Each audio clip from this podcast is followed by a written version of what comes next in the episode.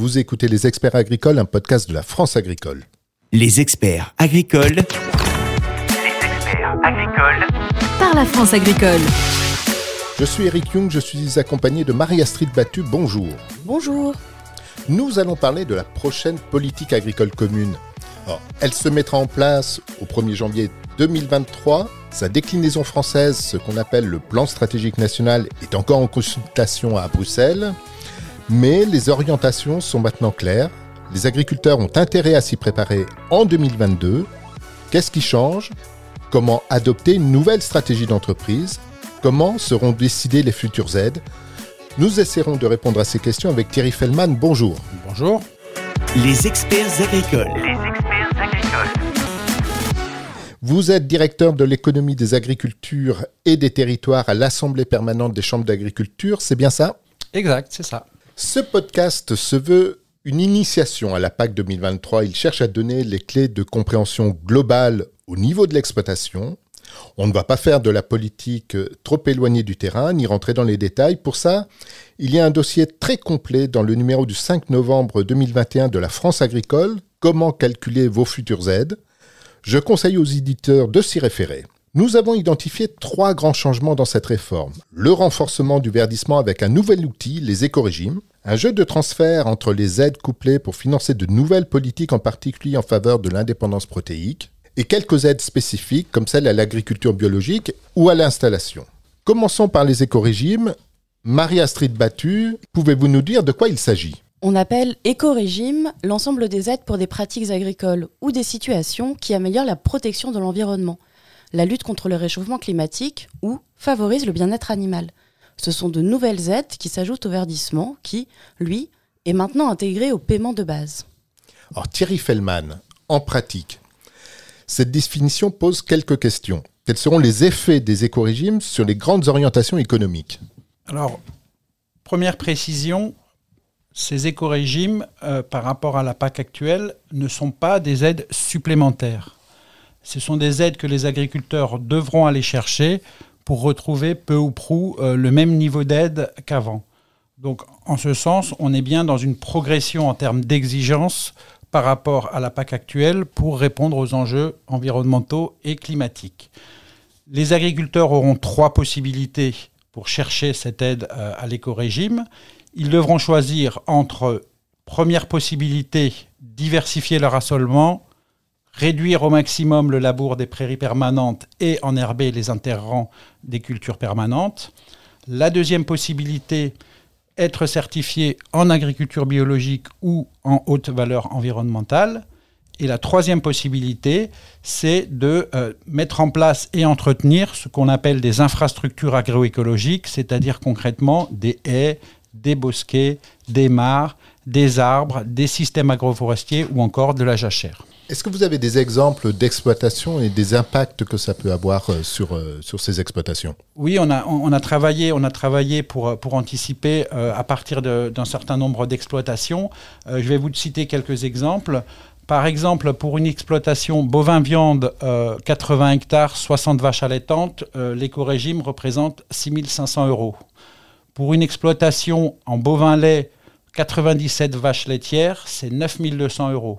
Pour une exploitation en brebis, 675 brebis sur 100 hectares, c'est 8200 euros. Pour une exploitation caprine, 280 chèvres, on monte à 6000 euros d'aide. Et pour une exploitation grande culture, 220 hectares, on est à 18 000 euros d'aide pour les éco-régimes. C'est donc des, des montants conséquents. Et j'encourage, moi, tous les exploitants agricoles à venir dès maintenant prendre la tâche de la chambre départementale pour euh, évaluer leur situation. Alors, si je me place par exemple, euh, si je suis une exploitation de, de- de grande culture, par exemple, les éco-régimes, c'est pas obligatoire. Est-ce que je peux ne pas les avoir et en conséquence ne pas avoir euh, les, les aides qui y sont liées? En gros, est-ce que l'agriculteur a les moyens de ne pas les appliquer, ces éco-régimes Oui, alors réglementairement, euh, l'éco-régime est bien un dispositif optionnel pour les agriculteurs. C'est-à-dire qu'un agriculteur qui, ne remplit pas les conditions pour rentrer dans l'éco-régime, il ne touche pas l'éco-régime, mais il n'a aucune autre pénalité euh, euh, en dehors de ça. Néanmoins, par rapport aux chiffres que je viens de vous citer, par exemple, renoncer à 18 000 euros euh, par an pour une exploitation de, 220 de- de- de 220 hectares, c'est un choix qui doit être mûrement réfléchi par l'agriculteur. Et en réalité, euh, la plupart des agriculteurs, et en tout cas c'est comme ça qu'on le, qu'on le, le- travaille nous dès, dès maintenant, euh, auront tout à fait intérêt à aller chercher cet éco-régime pour maintenir un, un résultat correct dans leur exploitation agricole. Alors, les éco-régimes concernent aussi les cultures pérennes. Dans quelle dimension? Comment ça va se traduire? Alors, les, les éco-régimes, les cultures pérennes sont, euh, sont concernées par les, par les éco-régimes. hein. Dans la première option que j'ai citée tout à l'heure, il faut, sur les cultures pérennes, euh, appliquer des règles. La règle est relativement simple. Euh, pour euh, atteindre un premier niveau dans l'éco-régime, il faut euh, trois quarts des interrants qui doivent être enherbés. Et pour atteindre le niveau maximum de l'éco-régime, il faut 95% des interrants qui doivent être enherbés. Alors, sur cette question, petit détail technique, on a alerté d'ailleurs le ministère. Pour certaines cultures, on ne voit pas très bien techniquement comment ça va se traduire. Je pense à l'asperge, à la gentiane, au miscanthus ou au safran.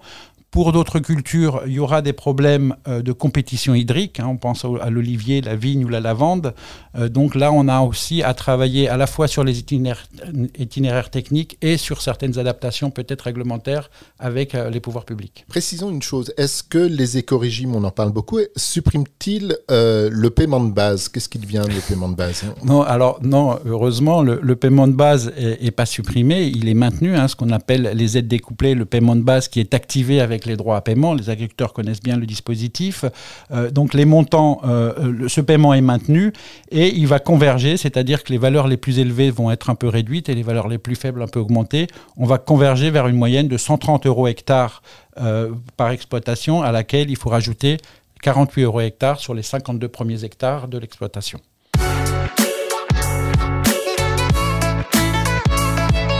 Vous écoutez Les Experts Agricoles, un podcast de la France Agricole. Avant de poursuivre cet épisode sur la réforme de la politique agricole commune, écoutons Marie-Astrid Battu qui a retrouvé un document très rare. Le journal de bord que la réforme de la PAC a elle-même écrit depuis 2018. Elle nous en lit des extraits. 10 mars 2018. Mon histoire commence. Je suis enfin embarqué sur le bateau constitutionnel européen, prêt à voguer sur le flot des politiques agricoles. Le Conseil européen vient d'adopter les conclusions de la présidence à mon sujet. Il a été soutenu par les 23 États membres de l'Union européenne. Tout est en marche pour que mon voyage prenne fin, en janvier 2021, pour mon entrée en application. 2 mai 2018. Le voyage se déroule pour le moment sans accroc. Pour ma première escale, la Commission européenne a publié une proposition de cadre financier pluriannuel. Il devrait encadrer mes dépenses entre 2021 et 2027. 19 décembre 2019. Je fais face à ma première tempête. Le budget qui m'est alloué a déchaîné l'ire de certains ministres. Plusieurs d'entre eux, dont celui de la France, ont signé une déclaration afin d'assurer mon avenir. Ils souhaitent que mon budget soit équivalent à celui de la PAC en place. 27 janvier 2020. Dans les communications qui me parviennent en ce début d'année, j'entends qu'un certain Covid commence à faire parler de lui. Je n'en sais pas plus pour le moment. De mon côté, il semble que mon périple va être rallongé. Nous avons en effet pris du retard. Le règlement relatif aux règles transitoires pour assurer, en 2021, la continuité de la PAC actuellement en place a été adopté aujourd'hui. 23 février 2020. Pour bien comprendre ce qui va suivre, je dois vous rappeler qu'il a été acté que mes orientations ne seraient plus seulement décidées à Bruxelles. Les États européens pourront orienter une partie de mes aides via des plans stratégiques nationaux ou des PSN pour les intimes. J'ai donc envoyé des émissaires dans les États afin qu'ils me tiennent informé. Celui basé en France vient de me rapporter que, lors du Salon de l'agriculture, le ministère a lancé un débat public à mon sujet. 20 mai 2020. Je ne suis plus la seule à voguer sur les flots agricoles européens. Alors que de nombreux habitants du globe sont toujours confinés en raison de la pandémie de Covid-19, la Commission européenne a communiqué aujourd'hui sur la stratégie européenne de la ferme à la fourchette. 21 mai 2020. La période est bien chargée. Le voyage devient de plus en plus mouvementé et des vagues me parviennent de France. Mon émissaire m'a raconté que le ministère de l'Agriculture avait présenté ses premiers arbitrages sur le PSN lors d'un comité d'orientation stratégique. Ce dernier réunit toutes les parties prenantes, dont les syndicats agricoles. Ils en sont ressortis divisés. Si certains, comme la FNSEA ou la coordination rurale, ont plutôt bien accueilli ces annonces, la Confédération paysanne a fait savoir son mécontentement en claquant virtuellement la porte. 21 juillet 2020.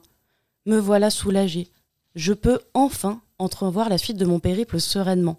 Les chefs des États membres ont donné leur accord sur le cadre financier pluriannuel européen de 2021 à 2027. Ils sont aussi tombés d'accord, de manière informelle, sur la prolongation de mon voyage. Je devrais donc rentrer au port en 2023 et non plus en 2021. 11 septembre 2020. Mon émissaire français vient de me rapporter que des débats sur mon compte et sur le PSN se dérouleront dans toutes les régions de France jusqu'au 6 novembre. Espérons qu'un nouveau confinement ne pointera pas le bout de son nez d'ici là.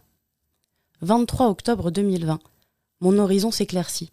Les ministres européens de l'agriculture se sont mis d'accord sur une orientation générale sur le paquet de réforme de la PAC. Ils ont aussi adopté des conclusions sur la stratégie de la ferme à la fourchette. Le Parlement, quant à lui, a aussi adopté ce paquet de réformes. 18 décembre 2020. Mon chemin se précise. La Commission a remis à chaque État membre des recommandations pour l'élaboration de son plan stratégique national. 7 janvier 2021. Ce début d'année n'est pas trépidant. En France, la commission particulière du débat public a tout de même publié son compte-rendu final. 28 juin 2021. Les nouvelles qui me parviennent me font entrevoir la fin de mon voyage. Le Conseil, le Parlement et la Commission européenne ont enfin abouti à un accord à mon sujet. 13 juillet 2021. Mon PSN français prend forme. Le ministère a publié de nouveaux arbitrages. Tout n'est cependant pas réglé. L'autorité environnementale a été saisie pour avis. 22 octobre 2021. L'horizon se charge de nuages en provenance de la France. L'autorité environnementale a rendu un verdict sévère sur le PSN. Elle juge que les enjeux environnementaux sont insuffisamment pris en compte.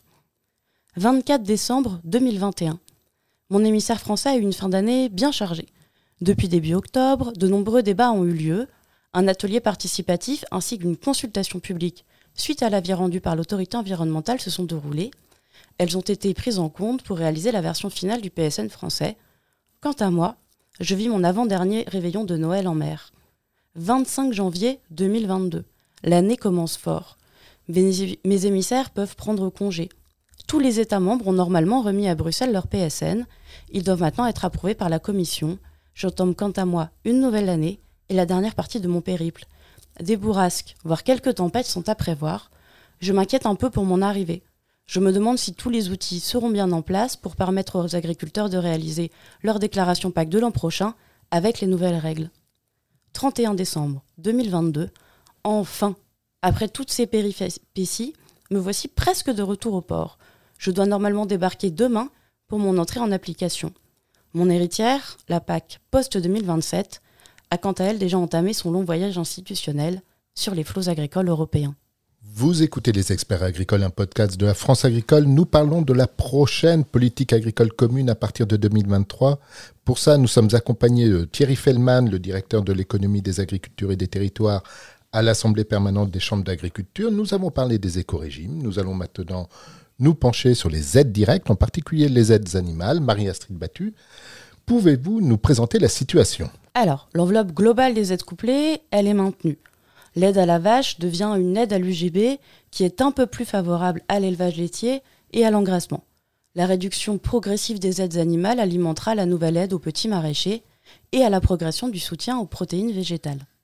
Alors Thierry Fellman, plus en détail, qu'est-ce qui change dans le régime des aides couplées pour les végétaux, pour les animaux? Alors, vous l'avez dit, la France a choisi de mobiliser au maximum et donc de maintenir euh, le niveau d'aide couplée. hein. 15% des montants du premier pilier sont consacrés aux aides couplées, ce qui représente annuellement euh, un peu plus d'un milliard d'euros. Euh, il y a quatre grands types d'aides, donc je vais vous les décliner. Premier type d'aide, les aides couplées végétales qu'on appelle classiques, c'est les aides au blé dur, au houblon, au chanvre, à la pomme de terre de féculerie, au riz, aux tomates transformées, aux semences de graminées ou aux fruits transformés, toutes ces aides-là, elles sont maintenues sans changement par rapport à la PAC actuelle, euh, modulo des montants qui sont en baisse de 2% à cause de la baisse du budget. Il y a une nouvelle aide qui est créée pour le maraîchage, pour les exploitations, petites exploitations qui seront comprises entre 0,5 et 3 hectares de SAU total de l'exploitation. hein. On ne parle pas de l'atelier maraîchage, mais bien de petites exploitations. Donc ces petites exploitations, euh, elles pourront bénéficier d'une aide qui est estimée à 1588 euros par hectare par an.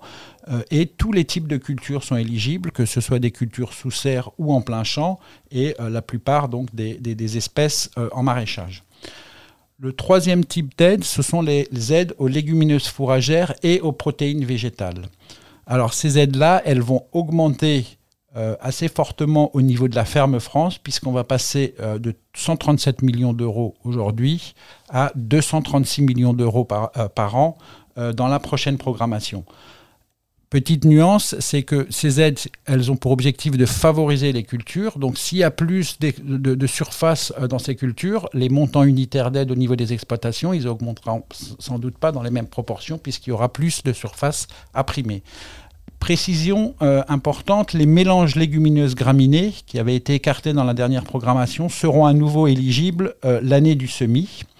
On a une nouvelle euh, catégorie d'aides en protéines végétales qui sont éligibles. Ce sont les légumes secs, les lentilles, les haricots secs, le pois chiche, la fève. Ce n'était pas le cas aujourd'hui. Et euh, les montants pour euh, ordre de grandeur, mais euh, avec la nuance que je vous ai dit tout à l'heure, seront estimés entre euh, 130 à 170 euros hectare en légumineuses fourragères et au moins à 150 euros hectare pour l'ensemble des protéines végétales. Et enfin, la, quatrième catégorie d'aides, ce sont les aides animales. Vous l'avez dit, elles vont changer. elles vont changer concernant les bovins puisqu'on va passer à ce qu'on appelle une aide à l'UGB. Euh, au passage, je précise que pour les ovins caprins, il n'y a pas de changement. Donc je reviens aux bovins, l'aide à l'UGB, euh, elle va avoir pour effet une, baisse euh, en bovin viande à peu près, alors si je reprends mes exemples précédents, par exemple, moins 1500 euros pour un système 80 hectares, 60 vaches allaitantes. Augmentation en revanche pour les exploitations laitières. Dans mon exemple précédent de 97 vaches laitières, plus 1600 euros. Et puis un des effets qui était recherché par les, pouvoirs publics, était, qui était un, un des objectifs du ministre, c'est de favoriser davantage la création de valeur sur le territoire à travers l'engraissement. Et donc les systèmes engraissés, par exemple un système qui engraisse aujourd'hui 182 jeunes bovins, euh, va bénéficier d'une aide de 2300 euros alors qu'il n'avait pas d'aide dans la PAC actuelle, ou des systèmes laitiers, par exemple, un certain nombre d'éleveurs laitiers euh, choisissent aussi d'engraisser euh, des bœufs, par exemple. Donc, dans un système laitier qui engraisserait des bœufs, on monte à des augmentations d'aide de l'ordre de 2700 euros euh, si, sur, un exemple d'une exploitation qui aurait 18 bœufs engraissés qui deviennent primables alors qu'ils ne l'étaient pas dans la programmation précédente. Et est-ce que les aides protéines et légumineuses vont compenser la réduction des aides aux bovins Potentiellement, c'est possible. Si je reprends les chiffres que je vous ai donnés tout à l'heure, euh, pour euh, compenser une, ba- une baisse de 1500 euros, il faudrait à peu près implanter 10 hectares de légumineuses fourragères.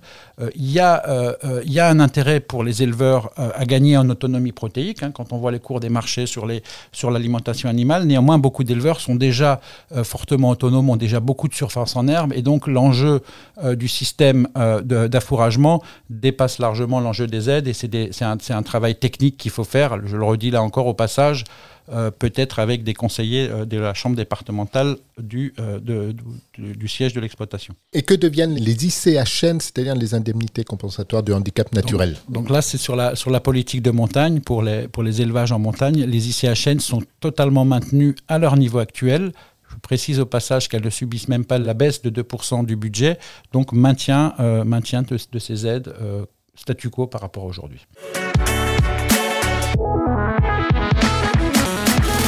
Vous écoutez Les Experts Agricoles, un podcast de la France Agricole. Avant d'aborder la dernière partie de cet épisode consacré à la PAC post-2023, nous passons un coup de fil à un centre de gestion dans le Grand Ouest. Allô? Oui, bonjour. Dorothée Roosevelt, vous êtes chargée d'études à Cogedis, un gros centre de gestion situé principalement dans le Grand Ouest.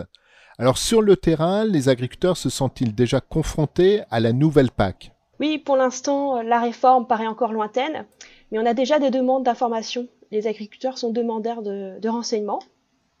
De notre côté, au sein du groupe Cogedis, Alter Environnement analyse la situation des exploitations qui nous confient la réalisation de leur dossier PAC. On leur indique dès 2022 l'impact de la réforme sur leur exploitation et on voit avec eux les pistes stratégiques possibles avec les impacts techniques et économiques. Nous faisons des simulations dès maintenant et le gain est de plusieurs milliers d'euros. Donc il est important d'anticiper dès maintenant et nos collaborateurs sont formés et là pour ça. Est-ce que ces nouvelles règles vont changer la stratégie des exploitants? Bah, Il faut savoir que le paiement vert actuel disparaît en 2023. Mais les trois conditions qui y sont liées, c'est-à-dire le respect de la diversité de l'assolement, le maintien des prairies permanentes et le maintien des surfaces d'intérêt écologique, intègrent la conditionnalité avec quelques aménagements. Il est important de s'assurer du respect de ces critères, car en cas de non-respect, c'est entre 3 et 20% de pénalité sur l'ensemble des aides PAC. Donc la disparition du paiement vert représente aujourd'hui 80 euros par hectare en moins et toutes les exploitations seront concernées. Il faut savoir qu'à la place de ce paiement vert, bah, les agriculteurs pourront s'engager dans un nouveau dispositif facultatif qu'on appelle éco-régime. Donc cette nouvelle aide, elle sera accessible par trois voies. La voie des pratiques agricoles, la voie de la certification environnementale comme le bio ou le HVE, et enfin la voie des infrastructures agroécologiques, aussi appelées éléments de paysage, comme les haies et les jachères. Il y aura deux niveaux de paiement de l'éco-régime. Le niveau standard, estimé à 54 euros par hectare, et le niveau supérieur, autour de 76 euros par hectare.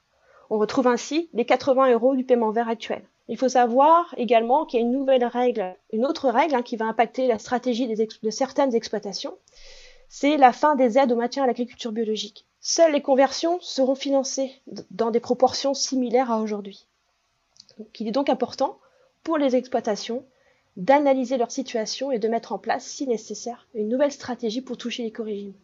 Il faut anticiper la réforme de la PAC 2022 dès 2022 et ne pas attendre 2023. D'accord, mais si je me mets dans la tête d'un exploitant, euh, quels sont les critères que l'exploitant doit regarder pour décider de sa stratégie? Chacun est un peu différent, donc euh, il y a quand même des, règles générales. C'est ça, chaque exploitation est différente, donc c'est chaque exploitation doit analyser sa situation face à la réforme de la PAC.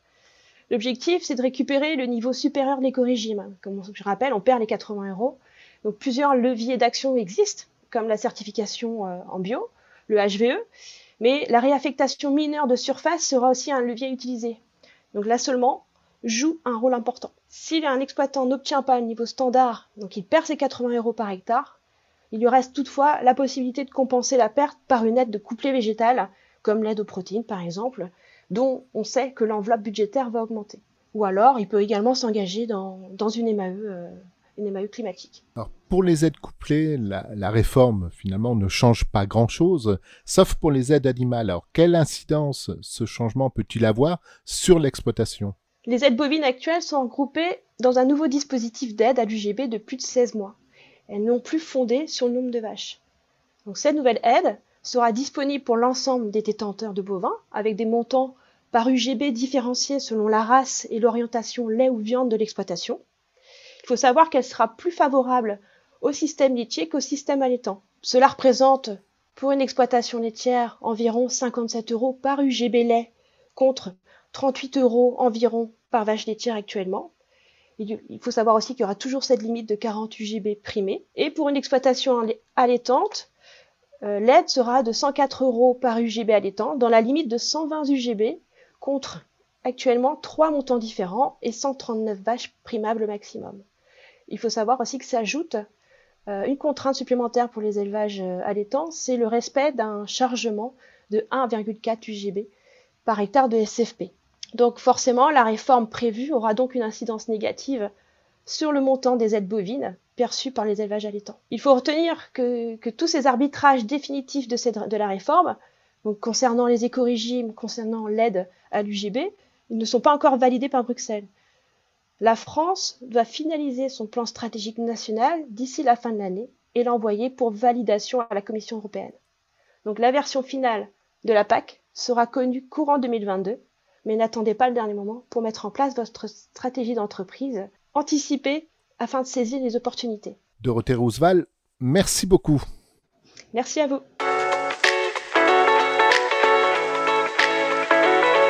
Et maintenant, dans cette dernière partie de notre épisode des experts agricoles consacré à la nouvelle politique agricole commune, nous allons nous pencher sur deux aides en particulier, celle à l'agriculture biologique et celle à l'installation. Alors Thierry Feldman, moi, si euh, je suis installé en agriculture biologique, est-ce que je me suis fait avoir par cette euh, réforme? Alors c'est un débat, c'est un débat qu'on a et qu'on a euh, qu'on a eu, qu'on a beaucoup eu. Euh, non, euh, la réforme, elle ne pénalise pas l'agriculture biologique. D'abord, elle encourage les conversions à l'agriculteur biologique, puisque là encore, il y a augmentation des moyens consacrés. On passe de 262 millions d'euros par an consacrés à la conversion dans la PAC actuelle à 340 millions d'euros par an consacrés à la conversion dans la future, euh, dans la future PAC. Donc il y a un, un- coup de pouce à la conversion. Ensuite, je réponds à votre question. Vous êtes déjà en bio Euh, Non, vous ne vous faites pas avoir puisque euh, le fait d'être qualifié, d'être certifié agriculture biologique vous donne accès directement à l'éco-régime. Vous avez vu les montants euh, que je citais tout à l'heure. Et donc ça, c'est déjà un avantage euh, certain d'a- d'avoir euh, cet accès à l'éco-régime du fait de la certification.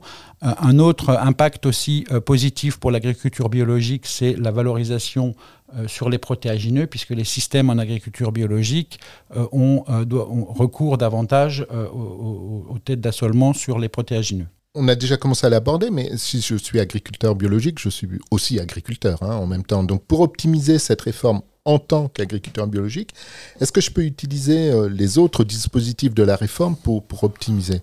Oui, oui, tout à fait. Et ça, c'est- important de le rappeler. hein. Les, agriculteurs bio euh, sont des agriculteurs qui ont accès à l'ensemble des dispositifs de la PAC, y compris euh, donc euh, les dispositifs de type mesures agro-environnementales et climatiques. Un certain nombre de ces mesures peuvent intéresser les producteurs en agriculture biologique, et d'autant plus que par les, itinéraires techniques qu'ils mettent en place, ils ont le plus souvent un accès, on va dire, plus facile euh, euh, à ces mesures agro-environnementales. Donc ils peuvent effectivement chercher euh, les autres outils de la PAC euh, pour, euh, euh, dans leur- pour leurs exploitations. Et maintenant, regardons du côté des aides à l'installation. Qu'est-ce qui change? Les aides vont-elles favoriser les nouveaux installés? Oui, Euh, on a d'abord euh, euh, là aussi un coup de pouce qui est donné. Globalement, il y a plus 30 millions d'euros par rapport à la PAC actuelle euh, par an euh, qui va être consacré à l'installation. Euh, au niveau des dispositifs, il y a un dispositif d'aide qui relève du pilier 1 qui a été simplifié dans la, dans, la nouvelle PAC, puisque ça va être une aide forfaitaire de l'ordre de 3 800 euros par an, versée pen- pendant 5 ans à tous les nouveaux installés. Donc euh, ça, c'est cette aide forfaitaire simplifie le dispositif. Et puis les agriculteurs qui s'installent, les jeunes installés, euh, devront ou pourront aller chercher aussi euh, la dotation à l'installation au titre du second pilier. C'est une mesure qui va être mise en œuvre et pilotée par les régions. mais, qui existe toujours et qui viendra compléter l'aide forfaitaire que je viens de citer précé- précédemment. L'installation, c'est un enjeu euh, c'est un enjeu important. Le renouvellement des générations, c'est un, enjeu important. Et euh, les pouvoirs publics l'ont bien traité, en tout cas, dans cette nouvelle PAC.